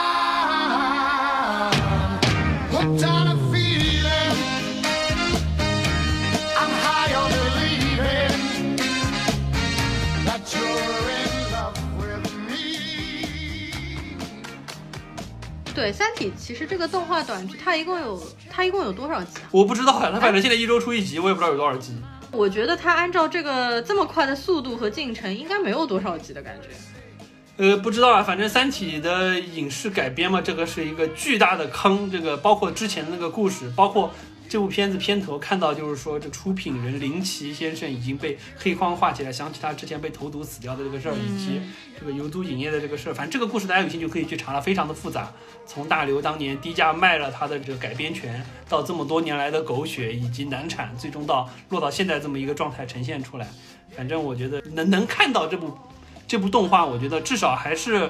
呃，还是蛮欣喜的。我觉得这个对于《三体》的这种这种脑洞级别的这个科幻小说来说，任何的改编可能都会很苍白，可能它的改编难度不比沙丘低，沙丘，沙丘低，但是就是说能看到，就是因为 B 站相对还是比较懂，就是说现代观众的这个审美和需求了年轻，人它还是加入了一些讨好的地方，但是依然有很多不讨好的地方在里面。这个肯定是你已经不能说瑕不掩瑜了，这个可能是毁誉参半，但是至少有有在往前走一步，跨出了游族当时的那个大坑，再往前去走，我觉得可能还是。还是可以期待一下，即使不好，至少我们知道了这是一个错误的尝试，还有其他的方式可以去做。之前不是还有那个 B 站上很火的那个 Minecraft 的版本？对，我的三体那个系列很好，那个系列嗯很好。相比之下，就是这部片子确实比起当时的那个叫呃《张北海传》也好，《罗辑传》也好，那延续了精神内核的一个同人作品，哦，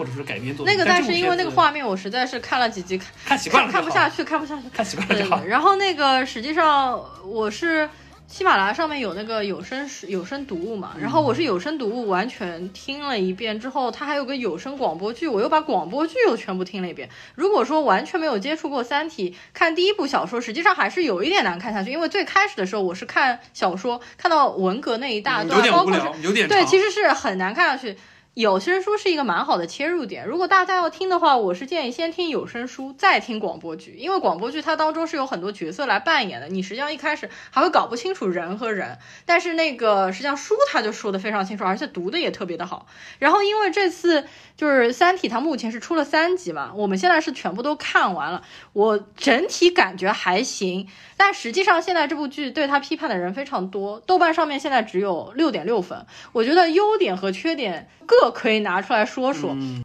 你先说说你的感觉吧。优点或者缺点？呃，我的感觉的话，呃，首先剧情啊，我觉得属于可以看，但是呢，有一点两头不讨好，因为《三体》这个片子实际上改编影视改编都会有一个最大的问题，它是一个 B 站的短剧，可能比电影还好一点，但是呢，就会看得到。它一开始第一集跳过了整个就是第一部文革和包括就是说《三体》游戏的环节，直接从最容易有画面冲击感的古筝行动开始，我觉得这个是 OK 的，而且是一个还蛮机智的做法。我也觉得，但是呢，他们之前没有任何的前情提要，这个就属于完完全全的偏向了原著党和粉丝酱的。如果说之前没有看过《三体》的，很懵，这个古筝行动怎么回事？但实际上我觉补完实际上也得不多。古筝行动作为开头，反而会吸引很多路人，就还没有看过这部书的人，反而会容易吸引看进去。但是问题是，他直到第三集完了都没有把古筝行动的前因哎后果给这个是一个问题，对，这个是一个问题。这个就让人觉得就是，所以因为我不是看看底，我们是三集看完了之后，我就会觉得你第一开始选择的这个时间点非常的粉丝向，完完全全是奔着看过书的人，或者至少也是对于整个剧情有了解的人去去提供的，这是一个。但是问题是。你如果说是这样去做的话，你就老老实实的像我的《三体》系列一样，抓住整个片子的精神内核去做。但是你会发现，这部片子当中很多的细节塑造，实际上是粉丝会不买单的。为什么会评价两极分化？就是道理。比如说审判叶文洁的时候，嗯塑造这么强的一个邪教领袖的感觉，但实际上叶文洁，嗯，看过小说都知道，他实际上是一个饱经沧桑，已经看透了一切，对于人类已经失望，甚至已经。已经无感的这么一个老太太，并不是一个邪魅的邪教领袖给的那个镜头，对他就和这个是说，其实气质感原著还是比较对和蔼的那种。包括就是说，面壁者计划之前，大使去接罗辑那一段飙车戏、爆炸，包括各种画面特效，确实就就属于完完全全在电影工业好莱坞式的画面展现之下的这么一个处理的方式，实际上是违背了《三体》内核。就《三体》本身是一部。冷静的、黑暗的、严肃的科幻作品，我的《三体》系列很好的就是说把握住了这一点，它的台词对话非常的慢，非常的，他也没法做好的画面，但是他实际上切中了这个点。大刘也不是一个擅长文笔描写场景的人，他就是白开水一般的描述，但是他会把慢慢的把这个东西真实的展现出来。但你这部片子就感觉变成了一个什么？包括史强的塑造就很像那个韩国的那个男演员，马东锡，对，就开就开车这种感觉，感觉属于就可大使的这个可靠感不足，但是段子手一流。同时呢，罗辑的这个角色，罗辑实际上他在这部片子当中，感觉就像周星驰一样，是一个多动症演员，不断的在那出梗，不断的调笑。但实际上，真实当中原著当中的逻辑实际上提到，大使对他的描述是，他是我见过最冷静的一个人。那逻辑自己也说。他的冷静来源于玩世不恭，因为世界上能让他感兴趣的东西越来越少，他看淡了很多东西，所以他会觉得冷静，不是像这个片子当中的这么一个耍宝耍猴的一个状态，导致的结果就是什么，就变成了看前三部，尤其是接大就是接他去这个 PDC 的这一段，变成了一个热血战斗搞笑泡面番的。B 站剧，我就觉得这个片子你到底是就你到底是面向原著党，还是面向于没看过的人？你两边都不讨好，你这个剧情设定就让我觉得蛮可惜的。嗯，再说到就说这个画面上，实际上有一些场景是有创意的，就比如说啊，进入三体游戏的那一段，实际上是就所有的登录人员都会被古筝切割成不同的形状，这个是蛮蛮蛮有创意，我觉得蛮有亮点的。也比较符合，就是说，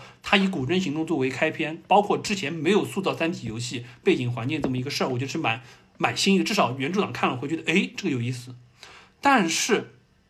其他的人物设定，包括就是说动画的渲染技术，我就不说了。你看看 B 站上现在现在的动画，哪怕这个动画的短片都可以做到什么样的程度，包括人物的人脸就像泥捏的一样，人的肢体动作，实际上，大家就比如大家一直会提，有一张画面，罗辑伸出一个手指在课堂上讲课的时候，嗯，大家就问为什么罗辑的食指会有四个指关节，非常奇怪的一些画面设定，而且是在这种特写场景中去犯，人物造型也没做好，然后人物的这个设定也没做好，就会觉得好像确实还是差了点意思。其实我和你感受就差不多。我觉得这整部片子三集看下来，它非常注重视觉冲撞的那种大场面，比如说史强去见罗辑那一段，他实际上原著当中压根完全没有。实际上那个罗辑他的那个一夜情的女朋友被车撞了之后，等他醒过来的时候，就是已经快到飞机上，就已经马上就去那个联合国了嘛。当中这一段是完全可能为了炫特效或者为了炫加出来的。，对，然后这段就特别速度与激情嘛，我都看了震惊了。史强这个角色是我整个三部书当中非常非常喜欢的一个人物，因为我觉得他很接地气，非常接近地球人的本质吧。他不是像那种男神啊，就比如说像你很喜欢的张北海啊，或者罗辑这样，就是那种男神级别，非常冷静、非常冷酷而无情的这种。就是他反正还是充满温度的一个人，史强。然后没想到他这次就变成了一个像范迪塞尔一样的人，然后他长长得其实确实像马东锡，就是。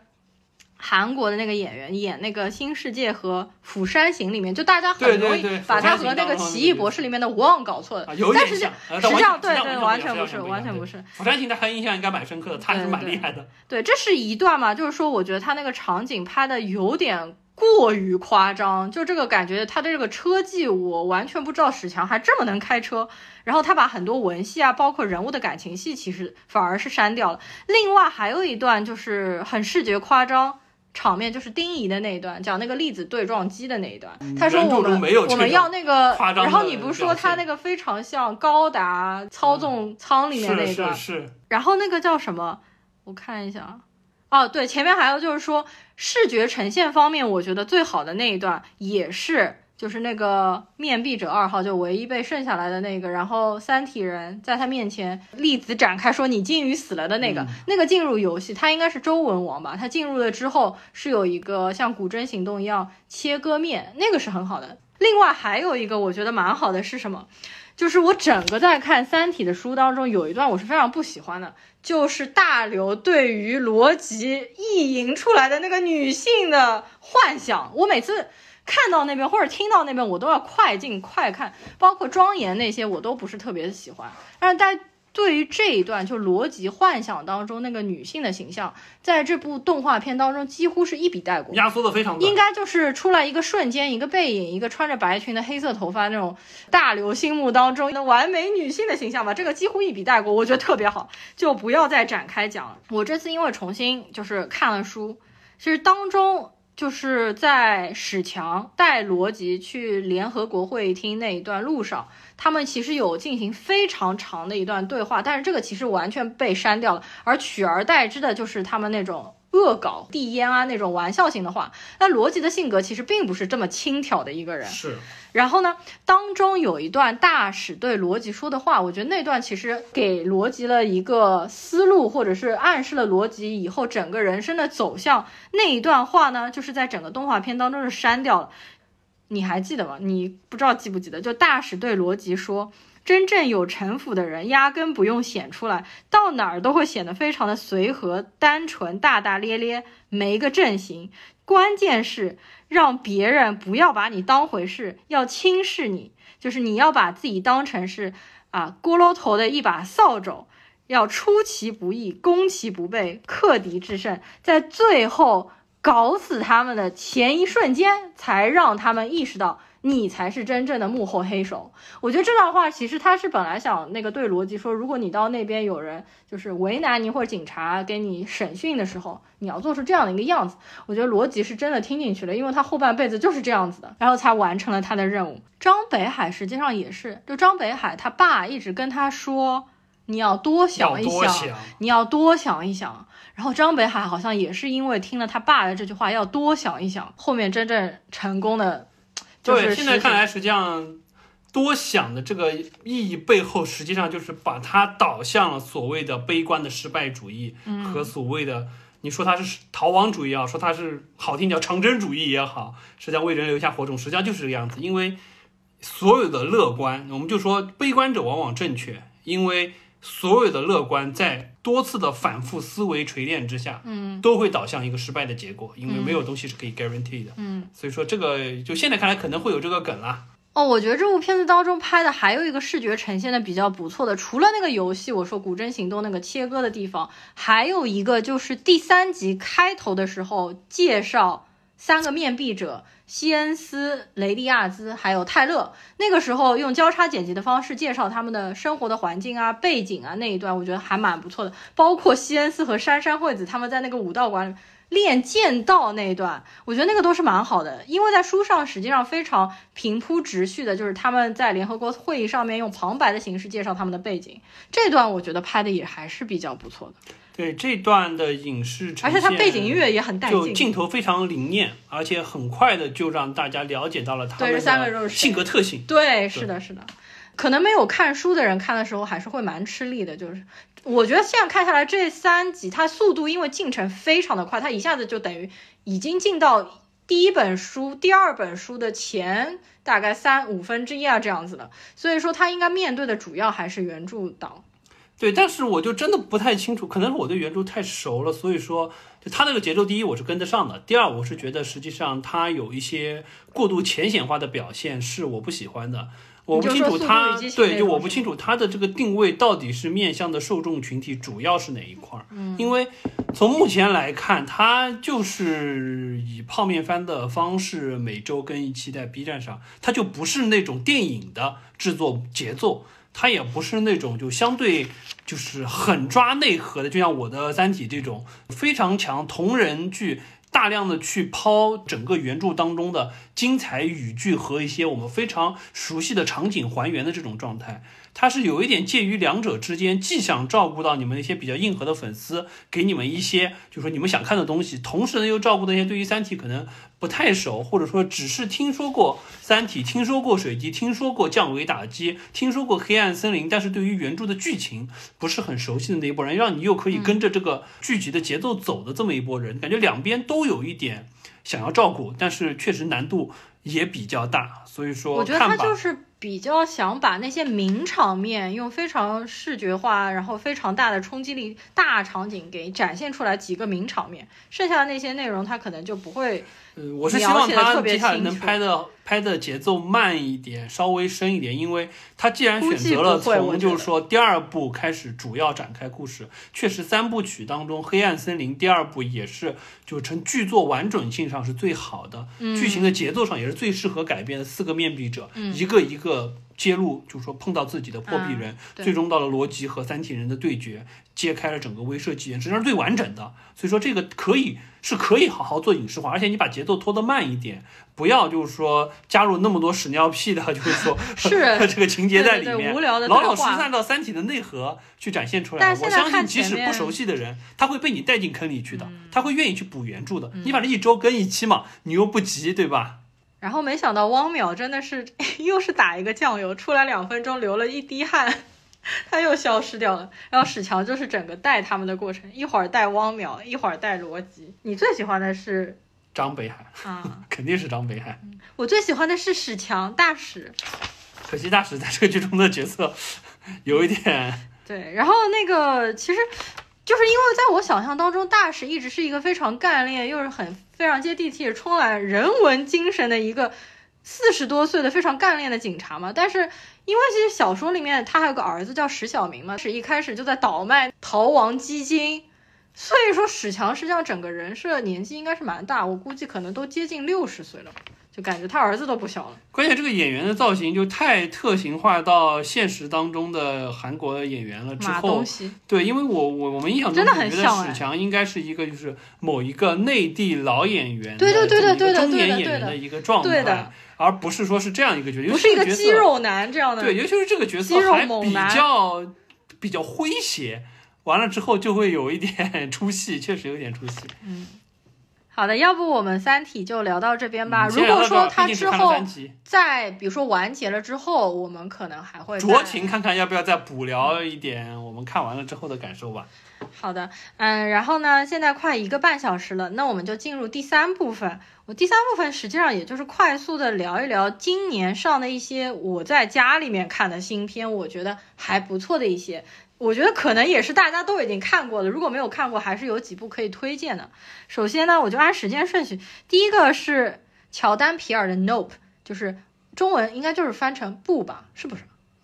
不要还是不啊？我不清楚，哦，我我忘了中文是什么么。。然后那个这部片子实际上本来我们还是 有一点想聊的，就是说也没有聊。我看到蛮多电台都有聊 Nope。Nope 其实我个人还是蛮喜欢的，因为它展现出来一个外星人，我完全没有想到的，的外星人我，完全没有想到的一个一个像一个大气球一样的外星对人，我我，但是我其实还挺喜欢的这一部。非常的诡异而就是说奇特的一个气氛塑造的一部片子。反正浓浓的 B 级片的氛围和比较纯粹的观影体验了，你就跟着它的节奏去走。虽然当中有很多经不起推销或者让人吐槽的地方，但会觉得这个片子我看觉得看的还是蛮爽愉悦的，对对的。对，然后后面一部是 Fall，就是前两个月呃有可能现在还在国内公映的吧，就是坠落还是叫降落坠落吧，Fall 的 Fall。然后呢？如果说我知道国内公映的话，我可能会留在国内公映去看。但问题是，国内公映它删节了很多情节，就是说这个是不太好的。我们在家里看的过程当中也是觉得非常的刺激，我也是看出了一身冷汗。然后当时应该是澳洲先上映，所以我还极力要求 Sally 去看。然后 Sally 确实也去大荧幕看了，然后她看完了之后觉得观感也是非常不错的。而且 Four 其实到后面还有一段蛮出乎意料的反转，我也是没有想到的。这个如果还没有看过的，呃，也是可以，就是说，在家里补一下的。对这部片子怎么讲？就是说，如果说确实，如果去大荧幕看，可能至少加成百分之三十。嗯，这个就像我们当时看那个就是高空走钢丝的那种片子一样，大荧幕感觉确实会强。因为如果没有大荧幕，说实话，这个剧本是经不起推敲的。有一些东西是纯粹为了剧情的推进去做的一些不太合理的硬设定，因为它是一个相当于是一个孤立环境的一个求生片，所以说剧本上可能会有一些问题。但是大荧幕看的话，确实紧张感带入了之后会好很多。好，然后呢，就是十三条命。十三条命讲的是泰国那个真实事件改编的一个电影，泰国洞穴救援事件。然后这个新闻应该是在疫情之前吧，当时我也是每天都跟这个新闻看，然后最后是一个国际合作的高光典范，最后也是成功的把里面所有小孩都救出来。就是这部片子我在看的过程当中，整个感觉，因为我是不会游泳的，所以说真的看的非常的窒息感很强，对吧？窒息感很强，而且里面几个演员我也都非常的喜欢，雨果·莫腾森啊等等。实际上这一次在看《阿凡达二》的时候，最后不是有那个船倒过来，然后他们空气一点那样没有的吗？我其实马上就想到了十三条命，这个里面也是给我相同的这种在水当中的窒息感。这部片子我还是蛮推荐的，包括就是讲这个泰国洞穴救援的这个纪录片，也是拍的非常不错的。然后再下面一部呢，就是大名鼎鼎的《分手的决心》。朴赞玉的，因为我个人非常喜欢朴赞玉导演，然后朴赞玉之前的所有的作品我全部都看过，然后我全部都很喜欢。他这一部其实还是一贯的朴赞玉的风格，就是黑暗、病态那种扭曲的爱吧。而且这次汤唯，我觉得他真的演得很不错。但是这部片子吧，就是说很多人和我有两极分化的这个看法，包括我身边的朋友，他们都非常的讨厌这部片子，所以这部片子可能蛮因人而异的。我个人是蛮喜欢的，特别适合黑暗当中，就晚上的时候一个人看。反正我觉得汤唯的魅力就是薛定谔的猫。汤唯有时候在电影当中就是导演调教的非常好，就魅力可以展现的淋漓尽致。我觉得这部片子里面他就是给我这样的感受嘛。但是汤唯在《色戒》和这部片子当中，他其实还拍过蛮多部文艺片，比如说他演萧红，《黄金年代》啊什么，《黄金时代》好像是，我就觉得特别的不好嘛。那这部片子我觉得真的是，而且他这次还拿到了韩国的最佳女主角，也是实至名归。这部片子我还是。非常的喜欢，包括如果喜欢朴赞玉风格的，绝对不能错过的啊！这部片子朽木没有看，没看，没有发言权。对，然后你，我觉得你也是绝对不会感兴趣的，也分手的决心。然后接下来就是《金发梦露》，也没什么发言权，看一半没看下去，睡着了。嗯，《金发梦露》，我个人感觉其实还可以，没有大家批判的，就是说。那么的差，因为其实我个人是蛮喜欢梦露的。我看过梦露黄金时候的那蛮多部电影，梦露真的是荧幕上面又甜美又性感。然后我觉得这部片子当中，这个女主角因为大家都很熟悉嘛，就关键不是一个气质，感觉实际上不是一个气质。虽然装上了之后还是蛮像的，包括她的一颦一笑就。就我的感觉就是，他过度的去模仿梦露的影视形象，导致因为这部片子实际上揭露揭露很多梦露私生活和影视之外的那些场景，比较混乱的生活和被整个好莱坞就是说这个工业裹挟的这么一个状态。但是就是他所有的展现出来，还是就是说我们影视当中熟悉的这个梦露，但生活中的梦露应该不没有人知道是什么样吧？对，就我让我觉得就是错位感还是有一点强。嗯啊，然后就是《神奇动物三》。哎，说到《神奇动物三》，实际上本来我们还有一点想聊，我甚至连那个整个资料啊什么的都准准准备好了，后来也不知道为啥就突然没有。感觉你的本命节目总归要聊一聊。对，然后《神奇动物三》我知道被大家喷的一塌糊涂嘛，但是实际上我个人看下来，就还行。我知道它当中有非常多很无脑的设定啊，包括它当中很多剧情，其实有很多 bug 的，我自己看了也很无语。包括那个麒麟去选那个，对，就比较扯淡，是是感觉越来对越扯没错没错淡。但是我其实看下来吧，就是说这个可能滤镜还是太过强烈，就只要你能拍，我就能看；只要你能继续拍，我就能继续看。因为我是连那种哈利波特的，就是说同人粉丝作品，我都是可以看下去的那种，知道吧？所以说，呃，如果他能有再往下拍，我还是会看的了。呃，然后呢，就是一部你也看了，我跟你一起看了《西线无战事啊、那部我》，因为这部片子打分。相对还是比较不错的，就是说。它其实有一点和一九一七蛮像，但是它是从德国士兵那个视角来拍一战的那个就是战争珠玉在。前，这个西线无战事的精彩程度比一九一七确实差的比差的蛮我多觉得差的蛮远的。对，就它这个节奏控制感和就是说剧情的这个连贯性和张力，比起一九一七看起来，就我当中确实也是，有可能也是因为在家里看了，就是集中力不是很强，呃，吃完东西就容易犯困，看着看着也会觉得好像有点无聊，但最终还是看完了。那你推荐吗？呃，我觉得可以看一看，对因为比较感兴趣的还是对，就这个角度蛮有意思。对这个视角是我蛮有意思的曾经没有想到过的，对一个德军的视角。然后呢，就是 Zootopia Plus，就是呃那个叫什么？啊疯狂动物城》啊的短剧，疯狂动物城短剧六集还是几集吧？好像。对，然后我们一口气看完了。我觉得当中可能拍的比较好的是闪电的那一集 Flash 那一集，我觉得还蛮有意思的。还有是黑帮老大那一集，就是讲那个小的老鼠。啊、对对对，对的，反正我是觉得 Zootopia 这个东西，因为它是设定在相当于是那个兔子去到 Zootopia 那个城之前的事情，哦，对的，不同的视角去做，所以说会有一些会有一些闪回到，就是说我们在正片当中看到的那些一个场景，比如他第一次坐火车过去啊，就一开始那一段也是，就我觉得这个东西吧，你。你迪士尼是可以，就是说你你最好给我做成周更，你每周更一期，对吧？又不费事儿，对不对？都是现成的素材，这种本子多了去了，这个你就稍微拿一点，你定期跟嘛，让我们定期看看嘛，哦总归是总归是一点欢乐。为什么最喜欢 Flash 那一集？是我觉得它和那个原著最后的彩蛋连接的非常巧妙，因为原著电影最后的彩蛋是 Flash 超车、被拦下来，对，他这部其实补全了，告诉你为什么他要超车。我觉得这个点真的切入的非常的巧妙。这个连的比较对贴切，其他的而且很融合是场景很好。对的，呃，然后呢，还有一部就是最近口碑还可以的那个《银护》，就是银河护卫队的圣诞短集，我们也看了。呃，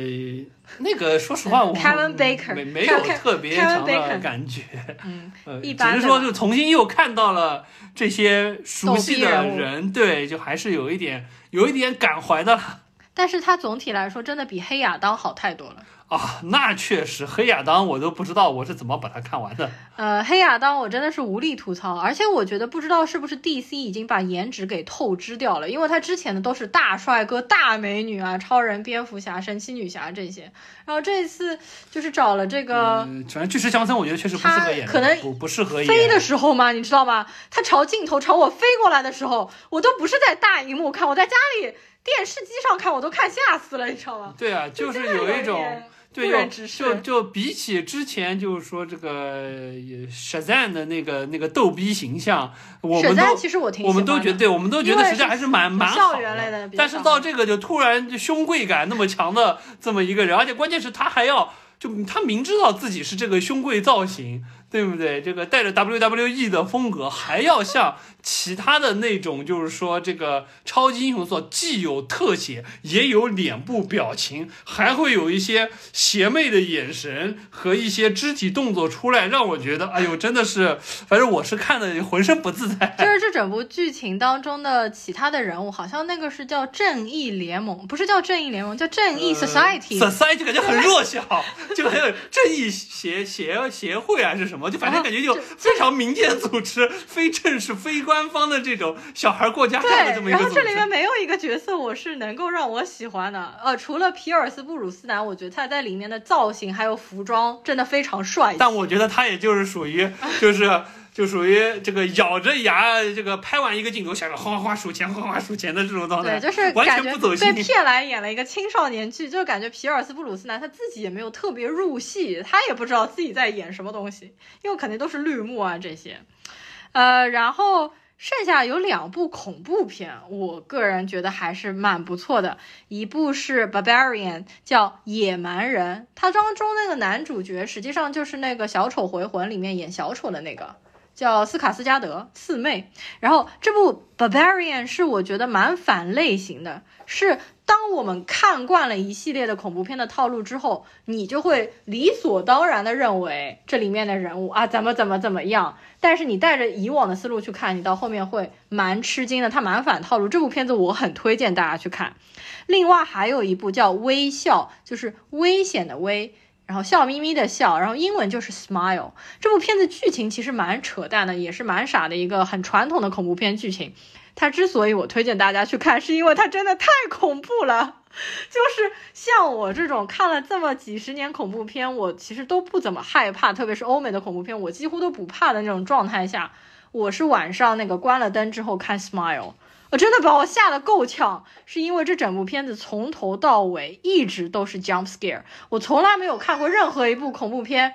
它的 jump scare 可以如此的密集。他就你一回头，他就给你来一个这种音效特这个，然后你一下子就被冲击到了。所以如果说真的，比如说平时的那个恐怖片看了都已经无感的人嘛，我就推荐这个《野蛮人》还有《微笑》。哎，我也不知道为什么今年的恐怖片我看到总体质量都蛮不错的，但是其他的一些剧情片我觉得质量都不行，是因为我们现在容易出恐怖片，是因为我们现在整体的大环境就是处于一个非常黑暗的时代吗？还是什么？就很神奇。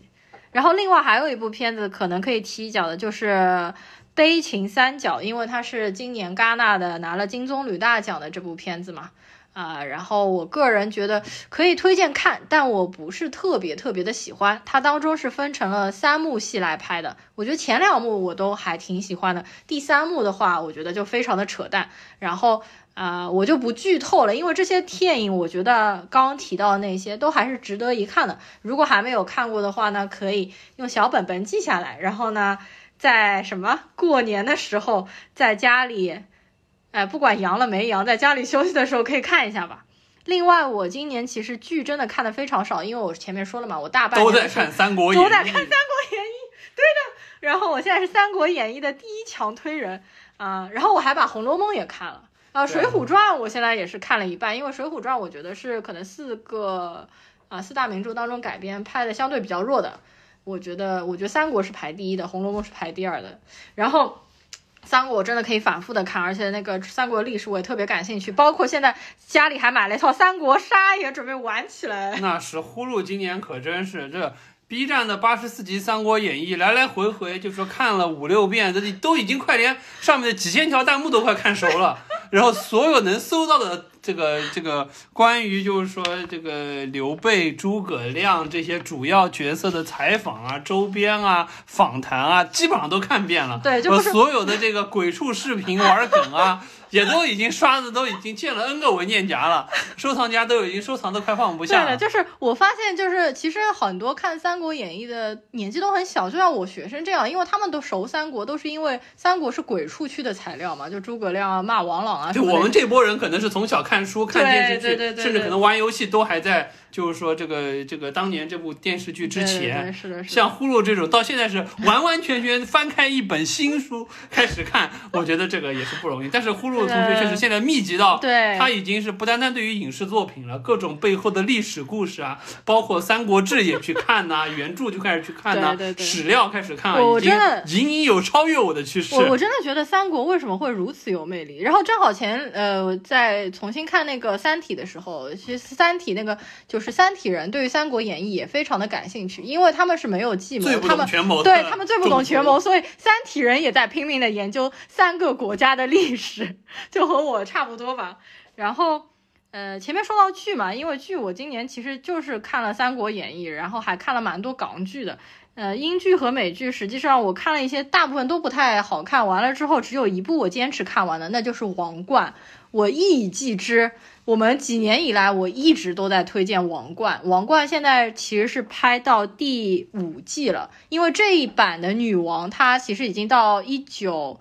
应，应该是一九九二年，戴安娜和那个查尔斯王子分居，一直到香港回归一九九七年这当中，然后女王又换了一个嘛，已经换第三任了。就是《哈利波特》当中那个 Dolores Umbridge。其实我觉得她个人演的还是比较不错的，她是一个非常优秀的演员。就是说，呃，她身上虽然一直带着 Umbridge 的那个标签嘛，但是我这次看，我觉得她演的还是区别很大。你看她的眼神还是完全不一样的，就是他说话或者什么的都还是蛮专端庄温柔的。虽然你从他眼神当中可以看到一些清清冷感、刻薄感，因为有一些清冷，就是刻薄，就是这种，也不是他的演技和就是说这个状态，我觉得是对的，就是他这张。脸，包括当时乌姆里奇的这个形象太过深入了。他一旦在一个小房间里，不管对面是什么首相也好，或者其他官员，一说话，我就觉得要开始那个，又开始要去哈利波特就有些邪恶的东西要出现。但实际上，我觉得我其实还是还是挺喜欢啊。包括那个女王也已经迈迈入六十岁的这个寿命，她不是说像以前一个啊懵懵懂懂、完全还是搞不清状况的一个女，她现在已经非常老剧。她不管是对于英国首相还是其他国家的政要，她实际上已经是完全拿捏的一个姿态。你说她现在是以一个这样强权的形象出现，我觉得也是可以理解的。然后包括这次的戴安娜，我其实觉得比上一版的戴安娜演得更好。其实这一版的戴安娜就是啊、呃那个一米九那个女生，就是那个《信条》啊，对对，森什么福格森嘛叫还是叫什么？我忘了，就是《信条》里面那个长得非常高的女生，嗯我觉得她第一就是长得外形其实和原版戴安娜就是有些相似。第二，我去看了戴安娜的那个纪录片，就是包括戴安娜真实采访，我觉得她声音模仿的我听不出区别。就她台词功力也是非常不错的，虽然说这一次的王冠出来了之后，大家明显看到分数下降了嘛，就是一下子从原来比如说九点几分跌到了八分，但就是说可能从一个本身你觉得是一个孵化到非常完美的一个史诗级的作品，跌到了一个有一点像是讲啊皇室这种家长里短这种故事，血的对，就是有一点。再加上女王死对了，，哦，对，确实，因为在这部剧，其实在拍的过程当中，女王还是活着的。我们因为今年经历了女王的过世嘛，就会让人在我在看这部剧的时候，对里面人物的台词产生了一种非常奇妙的感觉。真的在看历史了。因为查尔斯一直在说，我是一个一直就是被 stuck 在 waiting room 里面这样一个半个多世纪的一个王子，我到底还有没有机会再做国王？这个事情在讨论嘛。其实他播出的时候，我在看的时候，我知道他已经成为国王了。就这个事情和现实当中结合来看，那种神奇的感觉，就对，因为之前看的实际上是，就现在完全是在看一个相当于是历史人物，对，已经成为历史人物的女王。对的，当时实际上还有查尔斯继位的这个梗在这里，对的，万年守在这里，对不对？等着女王这么一个状态，确实心心态上会有变化了。嗯，好的，那我们这次节目聊的，我觉得还是非常的酣畅淋零漓。零零散散的汇报完了我们消失的这半年多所经历的、所看的一些和一些快速多多少少和电影有些关系的东西吧。呃，实际上我这次聊感觉还是蛮开心的，而且我觉得聊的过程当中也是非常畅快的，所以其实我还是不想放弃太久没聊，做电影麦克风，突然捡起来，感觉的还是还是蛮开心的。行，那就我们明年继续呗，坚持下去。嗯，我是觉得我应该还是会坚持下去的。那么，呃，应就是接下来就是希望大家在新的一年吧，过去了这个非常黑暗、非常我个人非常不喜欢的这一年，我觉得对大家也都是一样。希望接下来的二零二三年是一个好的开端，我们每一个人都有一个新的开始，然后每个人都是生活的开开心心、健健康康。那我们下次节目再见，大家拜拜。拜拜。